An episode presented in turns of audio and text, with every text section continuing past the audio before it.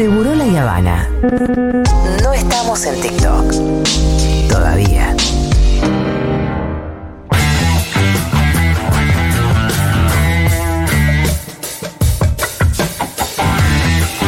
El señor Quique Viale, ¿qué tal, Quique? ¿Cómo va? ¿Cómo están? Bien, bueno, bien. Ah, bueno. Bien. Ah, bueno. No, pero hay que estar bien, hay que estar bien. Hay que estar es lindo bien. día, es un lindo día. Sí, sí, sí, sí. Eh, 4,7 de inflación a mí, la verdad que ayer No, me- sí, es cierto. casi me largo a llorar, real. Sí.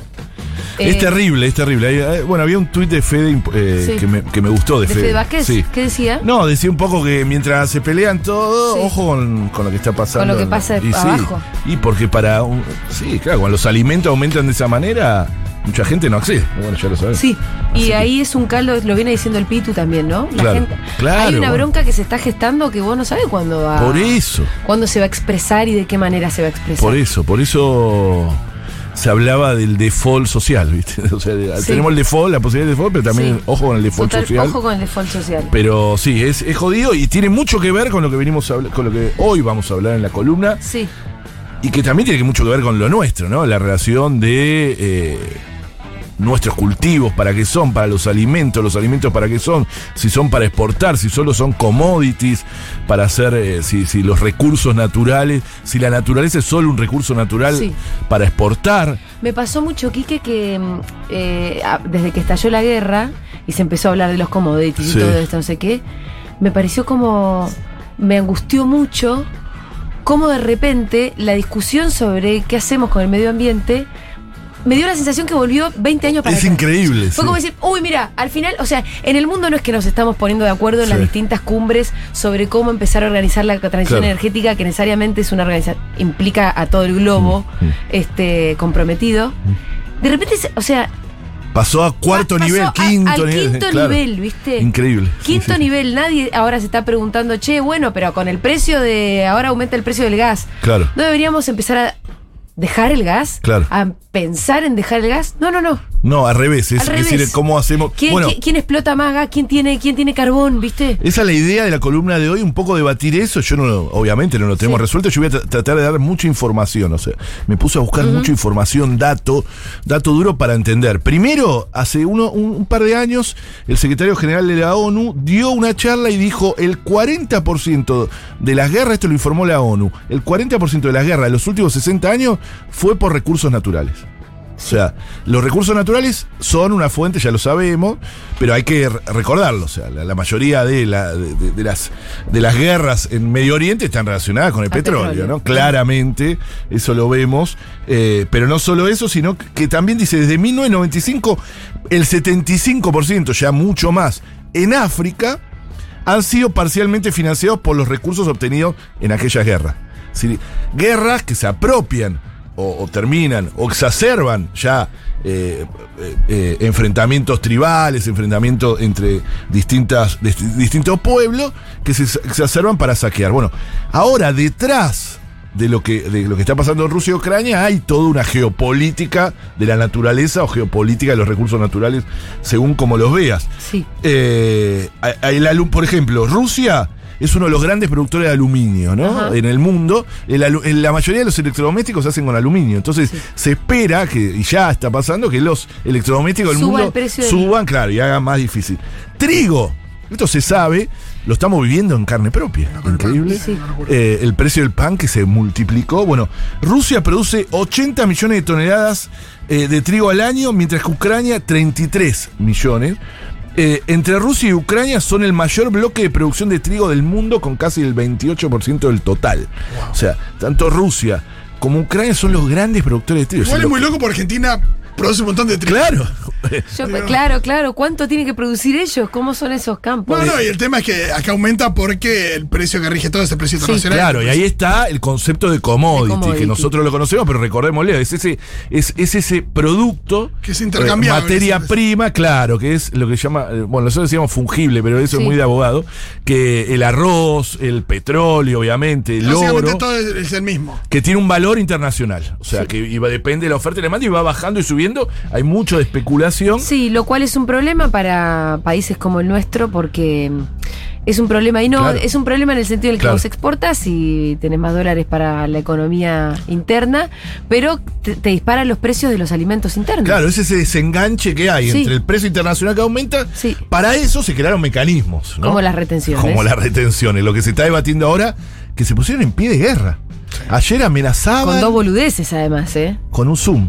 O sea, No, digo, con con- ah, no era que se le estaban poniendo retenciones móviles Ah, a la sí, soja, no, ¿entendés? No, vos acá decís reten. sí. y ya, se está. ponen en pie de Y guerra. 10 personas ahí en la plaza. Y te atacaron, sí, sí. No, y, y te sale la nación, la nación más, la nación menos, la nación. O sea, te empieza el clarín rural todo a decir que el campo y esto y lo otro.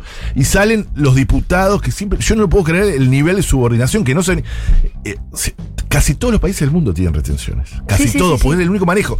Nosotros tenemos, como tuvimos la guerra del campo, como Sí. la llamaron, hablando de guerras, del 2008, el famoso por la 125, que generó una grieta que todavía no la hemos podido Sí. un debate que no hemos podido, digo, como sociedad, yo, o sea, debería estar resuelta. Sí, sí, sí. Si yo fuera presidenta, Sí. A Dios ver, no lo permita. ¿se puede poner una música de presidenta? tan, tan, Claro. tan.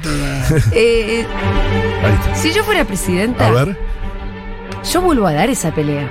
Vos full. no podés seguir gobernando este país es verdad.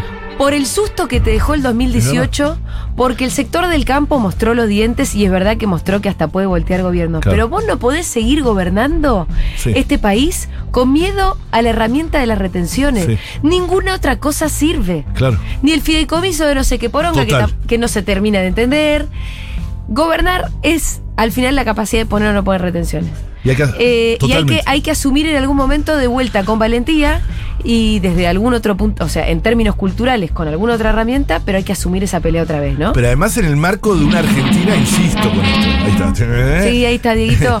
Em, y además en el marco de una guerra, vos tenés que aprovechar que hay ciertas Claro. circunstancias Claro. que por ahí te vuelven a habilitar Claro. la discusión. Ey, miren, la inflación está en 4.7. Explicarle a la gente que las retenciones no solamente es cobrarle un impuesto a los ricachones con los que todo el mundo se Sí. identifica, evidentemente, sino que también tiene que ver con este, controlar los precios internos. La gente nunca entendió eso.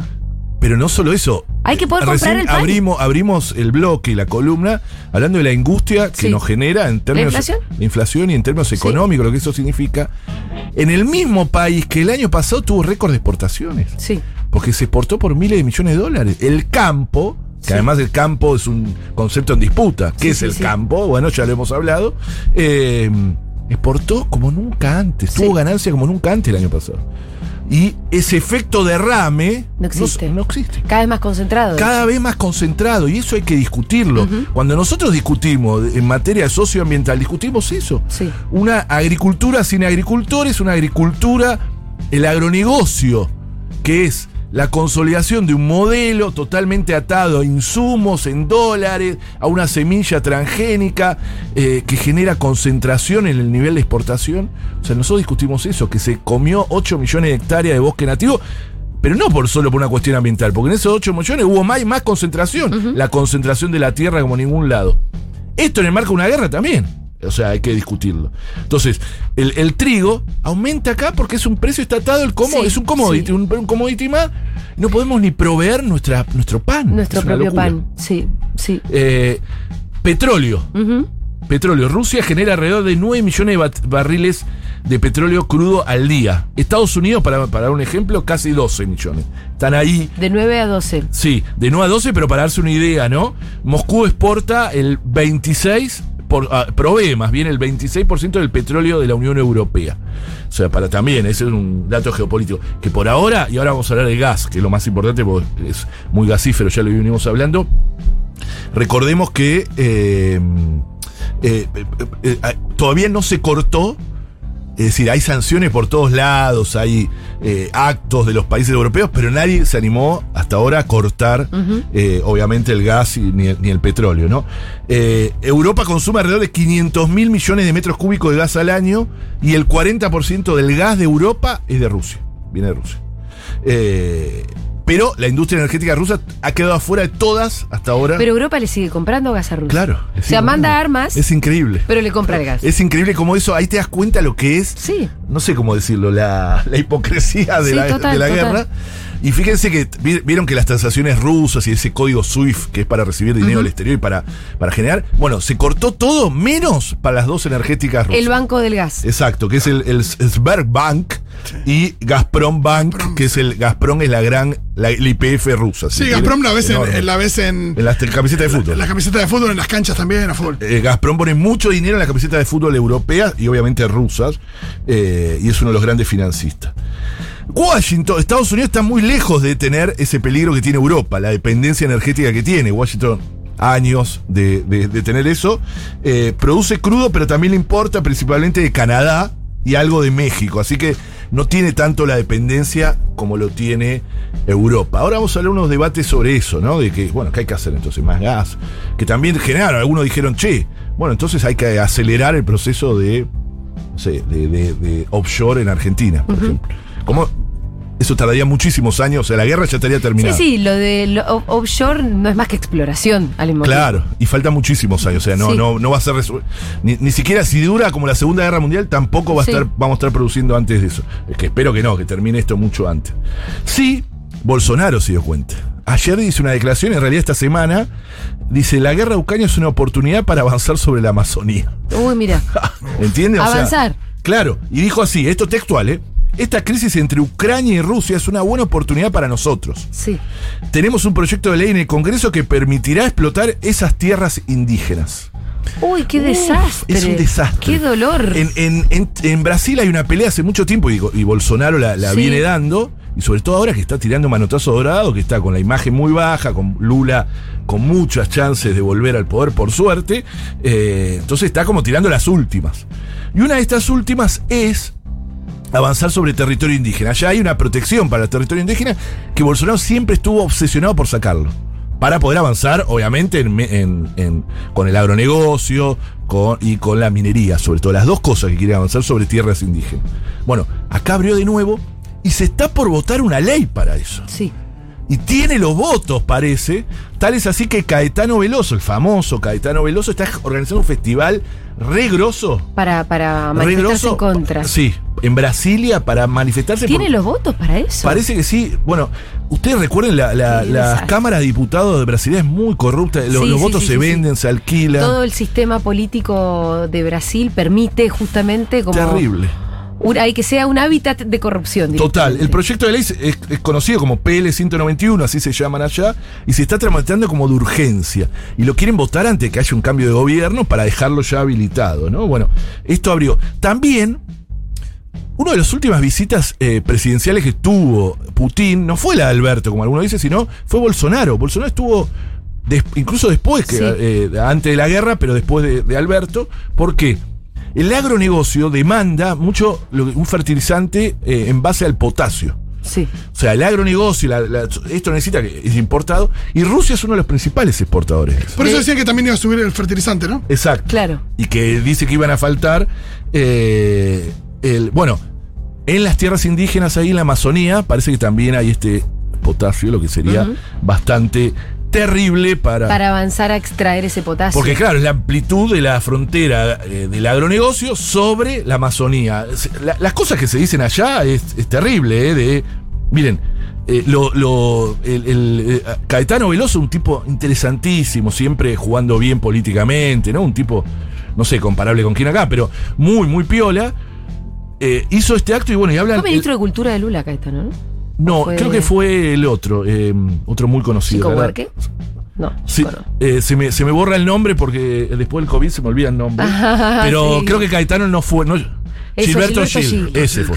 Ese era. Gracias. Eh, bueno, lo están llamando el paquete de la destrucción y pedimos no morir, dicen las Así, a ese nivel, ¿no? Están, el- eso está ahora, inminente, así que miremoslo.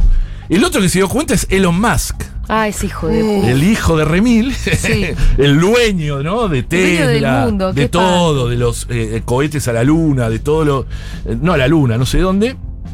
Dice, voy por las reservas de litio de Argentina. Sí. Algunos se alegraron. Eh, pareciera bien. Eso también, ¿no? Genera debate. Bueno, eh, bueno, viene. bueno. No, pero no, él no. En todo Claro. caso, yo, mira, el otro día arrancó el curso de García Linera, Buenísimo. eh, que, que estamos organizando con Que Futu, se puede ver en YouTube. Eh, No, o sea, te- cuando- tenés que estar anotado en el curso, lo puedes ver en diferido, pero te tenés que haber anotado en el curso. Ah, bien, Si buen te dato ese. anotamos en el curso. Sí. Quique, obvio. Eh, se le preguntó a García, a García Linera sobre, bueno, la cuestión ambiental y el desarrollismo Sí. y esa, Sí. esa tensión, Tensión. y demás.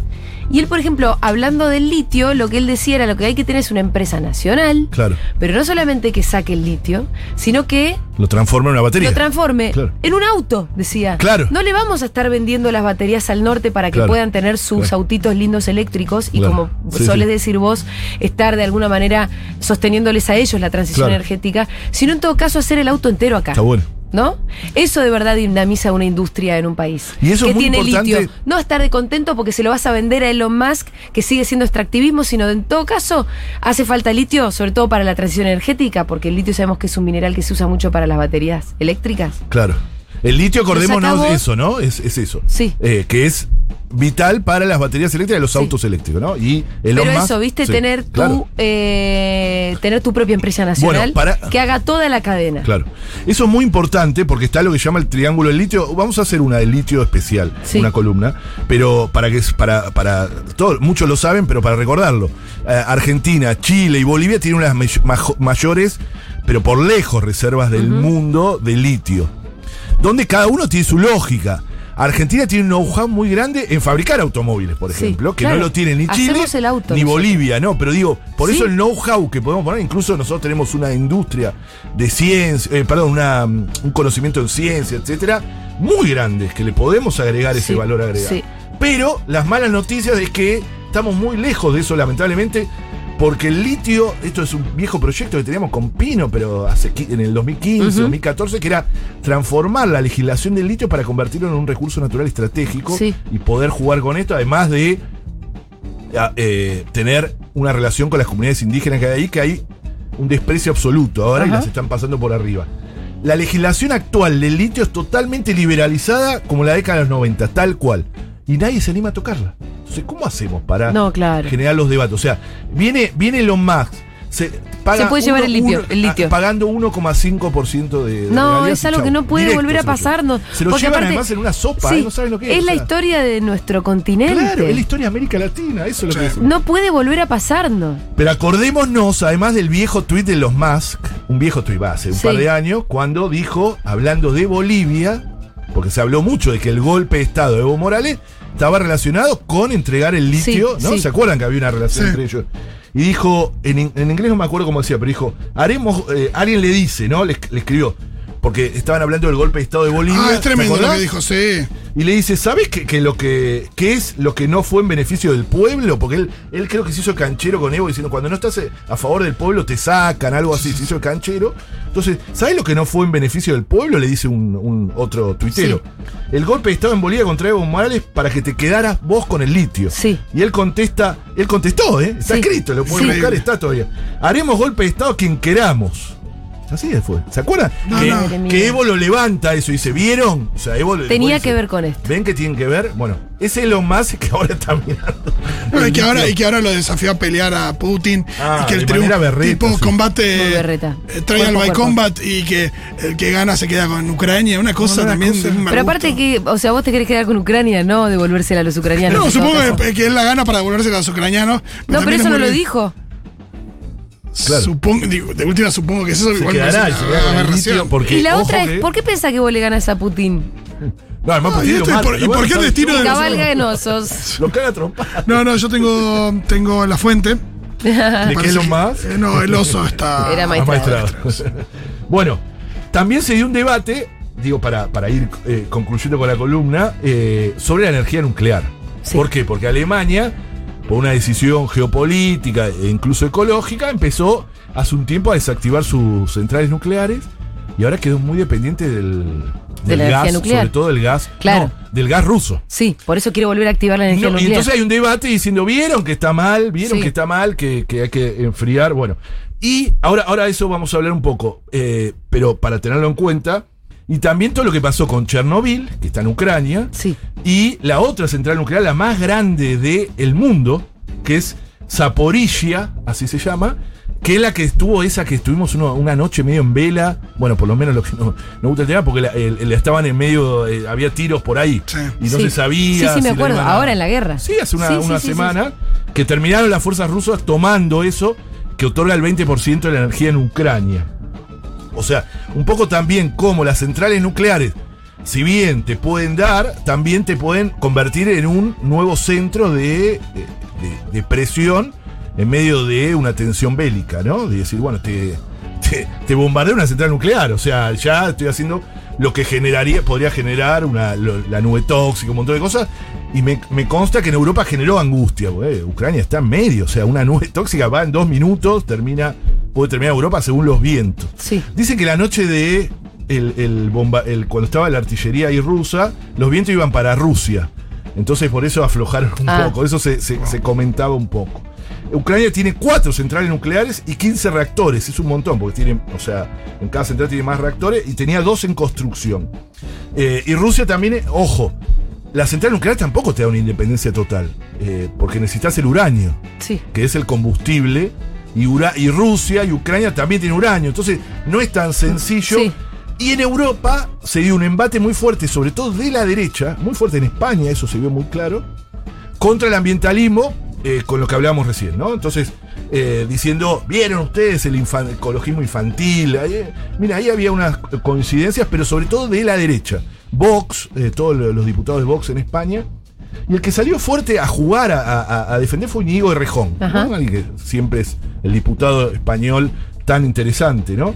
Y dice, eh, hay un tuit que dice, habla la derecha del fundamentalismo verde. Mira la, la, Sí, la- sí, la sí, coincidencia.